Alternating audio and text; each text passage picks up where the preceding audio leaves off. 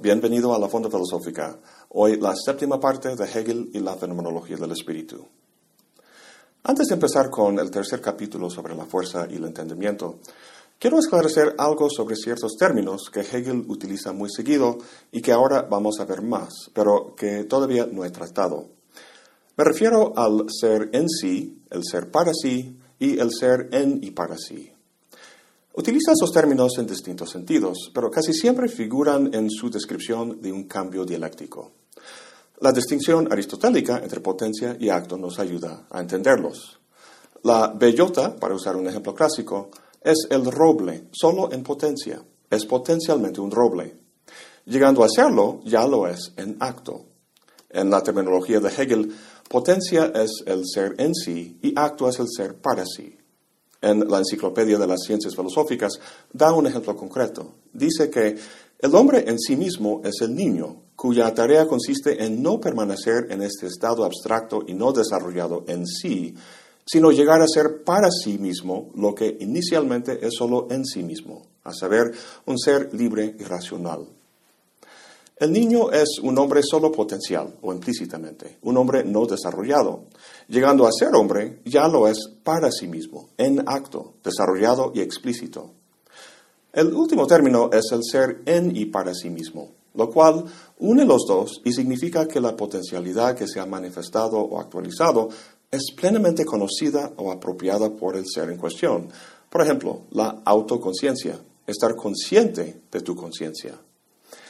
El proceso de actualizar una potencialidad implica el paso de lo abstracto e indeterminado a lo concreto y determinado. Para que algo sea determinado, para que sea esta cosa y no otra, tiene que relacionarse con otras cosas, ser comparado, contrastado, negado, de modo que algo tal como es en sí mismo es una mera abstracción, una potencialidad que se actualiza al relacionarse con otras cosas. Como comentamos, estos términos describen la dinámica de la dialéctica. En el primer capítulo sobre la certeza sensible, la conciencia colocaba la verdad o el fundamento de su conocimiento en el objeto, lo que llamaba el esto, o para Hegel el en sí.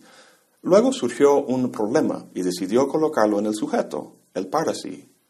En el tercer momento la colocó en la relación entre sujeto y objeto, que tiene como resultado el universal condicionado o sensible, el en y para sí, lo que la conciencia tomó como una propiedad.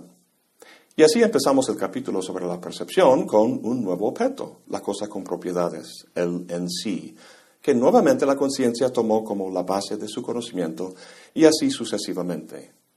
El resultado de la dialéctica de la percepción fue el universal incondicionado, Empezando el tercer capítulo, la conciencia toma esa síntesis del capítulo anterior y lo trata nuevamente como objeto, como tesis o el en sí. Entiende este nuevo fenómeno ya no como un esto, ni como la cosa con propiedades, sino como una fuerza. Otra forma muy sencilla de ver lo que está pasando en todo esto es en términos del crecimiento de un bebé. Los padres le compran ropa, pero el bebé crece, entonces lo que antes le quedaba ahora se guarda y compran ropa tantito más grande, y así sucesivamente. En el contexto de la fenomenología, el bebé es aquello que hace inteligible la experiencia de la conciencia, a saber, la universalidad. Este último se vuelve cada vez más complejo y amplio. La ropa de antes, o sea, el esto o la cosa con propiedades, ya no le quedan. La nueva prenda es la idea de la fuerza, y la postura de la conciencia no es la certeza sensible ni la percepción, sino el entendimiento. Bueno, este capítulo es, sin lugar a dudas, el más denso y difícil de la fenomenología, quizá en toda la obra de Hegel. Así que respira y lo tomamos paso por paso. El capítulo empieza no con la descripción de lo que la conciencia experimenta, sino con Hegel hablando con nosotros, observadores nos cuenta que la conciencia ha dejado la sensación de colores y sonidos y también la percepción de cosas y ha arribado a pensamientos, es decir, ese universal incondicionado que surgió debido a que la cosa con propiedades se vio obligada a relacionarse con otras cosas. Sin embargo, dice Hegel, este universal incondicionado, que es a partir de ahora el verdadero objeto de la conciencia, sigue siendo objeto de ella aún no ha captado su concepto como concepto. Volviendo a la metáfora del bebé y la ropa, el bebé es ahora el universal incondicionado y la ropa es el concepto o pequeña teoría que la conciencia maneja para entenderlo. Lo que Hegel dice en este pasaje es que la conciencia sigue manejando un concepto o pequeña teoría inadecuado. Capta su concepto no como concepto, sino todavía como un algo allá afuera, lo que va a llamar la fuerza. Lo que nosotros observadores vemos es que el universal incondicionado no es algún algo que puede identificarse en el mundo de la experiencia, sino que es el pensamiento mismo, la dinámica conceptual o, en otras palabras, el movimiento dialéctico que la misma conciencia está atravesando. La conciencia aún no capta eso.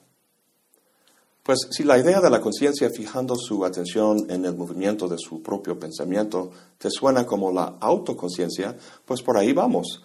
El cuarto capítulo inicia la segunda gran división de la fenomenología, que se llama la autoconciencia. Los primeros tres capítulos tratan de la experiencia de la conciencia como tal, la cual tiende a buscar la verdad absoluta en el objeto en vez del sujeto. Pareciera que Hegel, con su dialéctica y su terminología particular, estuviera descubriendo cosas nuevas o desvelando detalles hasta ahora desapercibidos. Pero no, Kant ya trabajó muy bien el suelo que Hegel está pisando ahora.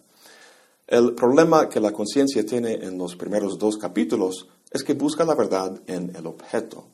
Pues Kant aprendió de Hume que esta postura trae consecuencias problemáticas para el conocimiento científico, por lo que Kant efectuó su célebre revolución copernicana, a saber, nosotros no nos conformamos al objeto, sino que el objeto se conforma a nuestra manera de saber.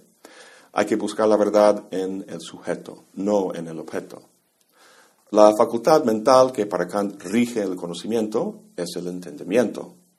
Lo que es muy importante entender es que el entendimiento no simplemente categoriza objetos, sino que los constituye. Obviamente no constituye objetos físicamente, sino epistémicamente, y eso al aplicar conceptos o categorías a intuiciones. Pues eso es lo que Hegel está diciendo, solo con otras palabras. La postura epistémica que maneja la conciencia ahora es el entendimiento. Por eso el capítulo se llama Fuerza y Entendimiento. Lo que Kant maneja como concepto, Hegel expresa con el término universal. El universal que surgió al final del primer capítulo fue un universal condicionado, condicionado por los sentidos, o sea, conceptos como rojo o duro. Terminando el segundo capítulo, surgió el universal incondicionado, es decir, no condicionado por nada externo, sino proporcionado por el sujeto, lo que en Kant es propiamente una categoría, como sustancia, relación o causa. Obviamente hay fuertes diferencias entre Hegel y Kant. Hegel no está nada de acuerdo en que haya algo simplemente dado, como aquello que la sensibilidad kantiana intuye o las categorías con las que se lo piensa. Para Hegel, todo eso es producto de un desarrollo dialéctico, y tampoco acepta, desde luego, su dualismo, que implica una cosa en sí misma. Pues eso nos regresa a nuestra discusión al principio. El ser en sí para Kant es el neúmeno, que no se conoce. Y la cosa para sí misma, aunque no usa esa terminología, es el fenómeno que sí conocemos. Para Hegel se trata de una y la misma cosa, manifestando su ser dialécticamente sobre el tiempo. Con su revolución copernicana, Kant previó las aporías de la conciencia en los primeros dos capítulos. Sin embargo, con su ontología aristotélica de sustancia y accidente, se vio obligado a postular la existencia de la cosa en sí. Evitó la frustración de la conciencia en el capítulo sobre la percepción al simplemente descartar la posibilidad de conocer la totalidad. Hegel obviamente no acepta eso. El primer paso en evitar esta consecuencia kantiana es dejar esa ontología de cosas a favor de una ontología de relaciones, expresada con la idea de fuerza. Pues todo eso es algo que podemos comentar desde nuestro punto de vista. Sin embargo, la fenomenología de Hegel es precisamente eso, una fenomenología, una descripción de la experiencia de la conciencia y no una serie de argumentos racionales. Si vamos a llegar a eso de la fuerza, tiene que ser como consecuencia de la conciencia desenredándose de sus problemas. Al final del último capítulo, su problema estriba en cierta esquizofrenia que brota del objeto que conoce. Por un lado, el objeto, un árbol digamos, es una cosa propia, un ser para sí. No es la casa al lado ni el pájaro en sus ramas. El árbol tiene algo que lo distingue de esas otras cosas, algo que lo hace la cosa separada que es. Por el otro lado, al distinguir al árbol del pájaro y la casa, la conciencia pone al árbol en relación con esas otras cosas. Entonces, resulta que también es un ser para un otro. Pero hay un problema. Esta conexión o relación con el otro subvierte su carácter como separado. Curiosamente, aquello que hace al objeto algo propio y distintivo es la misma cosa que lo subvierte. La perspectiva de la percepción fue incapaz de resolver esta contradicción, porque veía el objeto como una cosa con propiedades, un uno y un múltiple, una unidad y una diversidad. Si se fija en la multiplicidad de propiedades como aquello que se conoce, entonces ¿dónde está la cosa unificada de la que son propiedades? Se pierde. Y si se fija en la cosa como un uno, como sustancia, faltan las propiedades, los universales, a través de los cuales puede ser conocido. Hacia el final del segundo capítulo, Hegel habla de la insostenible oposición entre lo uno y lo múltiple que la percepción genera, y dice en la página 68, pero al ser estos dos momentos esencialmente una unidad, se presenta ahora la universalidad absoluta incondicionada, y es aquí donde la conciencia entra verdaderamente por primera vez en el reino del entendimiento. El universal que la percepción ha manejado, un universal parcial o condicionado por el carácter sensorial de las propiedades, tiene que transformarse si es que quiera evitar el insatisfactorio callejón sin salida en que se encuentra se transforma en una universalidad más abarcadora, una incondicionada, o sea, no objetual como las propiedades, sino conceptual, uno que tiene que ver con el pensamiento. Es por eso que Hegel dice al comienzo del tercer capítulo que la conciencia ha arribado a pensamientos. Volviendo a nuestra metáfora, el bebé ha crecido, por lo que hace falta nueva ropa, o sea, se desecha la percepción y se pone el entendimiento. A través de este, la conciencia entiende el objeto no como una cosa, sino como una fuerza. ¿Por qué la fuerza?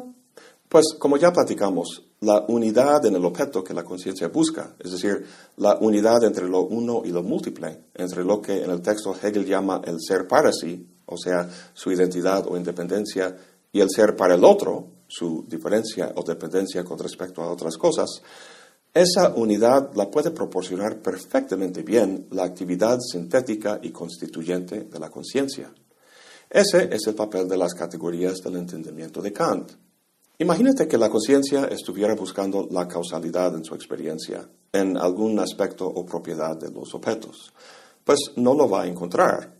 Esa fue la enseñanza de Hume. No la encuentra porque la causalidad es una relación que sintetiza la cognición humana.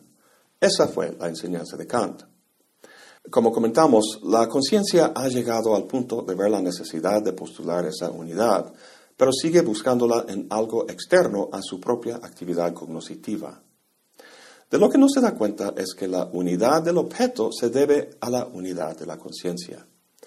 En todo caso, para que la conciencia no vea la unidad y la diversidad del objeto como aspectos contradictorios, tiene que verlos como expresiones el uno del otro. En el texto Hegel dice, las diferencias establecidas como autosuficientes, o sea, las propiedades, pasan de modo inmediato a su unidad.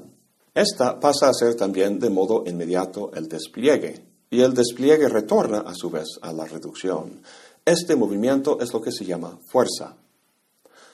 Si la conciencia ha de buscar la unidad en un objeto, la fuerza es una buena opción, ya que el mundo que experimentamos no es uno de cosas aisladas y estáticas, sino de movimiento y cambio, de relaciones y transformaciones.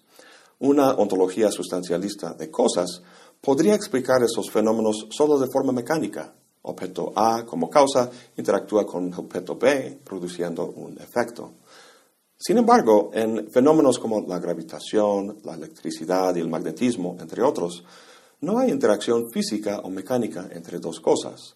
La fuerza que hace que un pedazo de fierro sea atraído a un imán no es una sustancia, una cosa ahí que se puede percibir, sino una relación. En la primera parte de la dialéctica, de las páginas 71 a 76, Hegel describe con mucho detalle fenomenológico cómo la conciencia experimenta el objeto como fuerza. Es muy difícil seguir, pero lo básico es lo siguiente. Si consideramos un imán y un pedazo de fierro separados por cierta distancia, la fuerza magnética no se ejerce, no se expresa. Estando más cerca entre sí, se nota la atracción del uno al otro. Analizando esta dinámica, tenemos que antes de expresarse, la fuerza es algo propio, un uno reflexionado dentro de sí, como dice Hegel, implícito antes de ser explícito. Hegel dice en la página 74, la subsistencia de las materias desplegadas queda así excluida de esta fuerza y es un otro en relación con ella. Y como es necesario que ella misma sea esta subsistencia o que se exteriorice, su exteriorización se presenta de modo que aquello otro se añade y se la solicita. Bueno, con materias desplegadas, Hegel se refiere a lo que en la percepción eran las propiedades de la cosa, en este caso el fierro y el imán.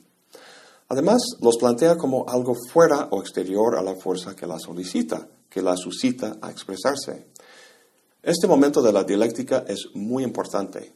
De la misma manera que el esto de la certeza sensible salió de su unidad atómica a encontrarse como una multiplicidad de aquí y ahora, y como la cosa de la percepción perdió su unidad al relacionarse con otras cosas, la fuerza propia, entendida como un uno, también saldrá de sí mismo, transformándose en algo más complejo. Hegel explica este paso recuperando una idea importante de la metafísica aristotélica, la de que la actualidad, el acto, es siempre anterior a la potencia.